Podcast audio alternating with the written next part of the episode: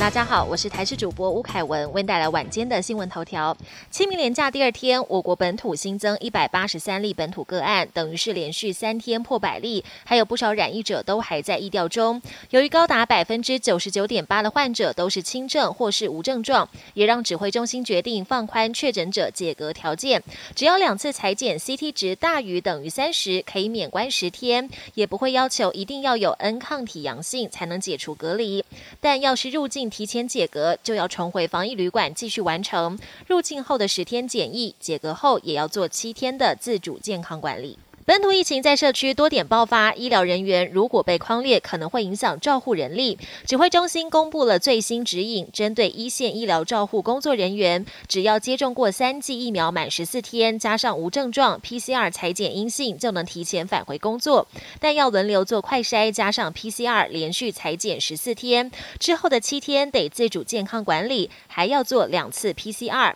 另外，考量专责病房或防疫旅馆可能爆量，无症状或轻症的。确诊者要收治在加强版集中检疫所或防疫旅馆，可以两人一室，不限家人。清明连假第二天，大陆冷气团来袭，加上华南云雨区东移，玉山三号下午两点半开始降雪，持续时间约一小时，积雪达到两公分。南头合欢山松雪楼也降下了冰线，但随着干空气南下，连假最后两天的假期，各地有机会回温放晴。至于国五，也随着降雨趋缓，开始涌现北返车潮，头城往平陵车速一度只有十九公里，即使路况紫报，不排除会一路塞到深夜十二点。国际焦点：法国总统大选十号就要投票，距离现在只剩一周。现任总统马克宏三号才开始跑行程，举办第一场造势，呼吁支持者赶快动员，支持他赢得连任。而在对手方面，虽然极右派候选人雷鹏来势汹汹，但各项民调显示，马克宏胜选连任几乎已经十拿九稳。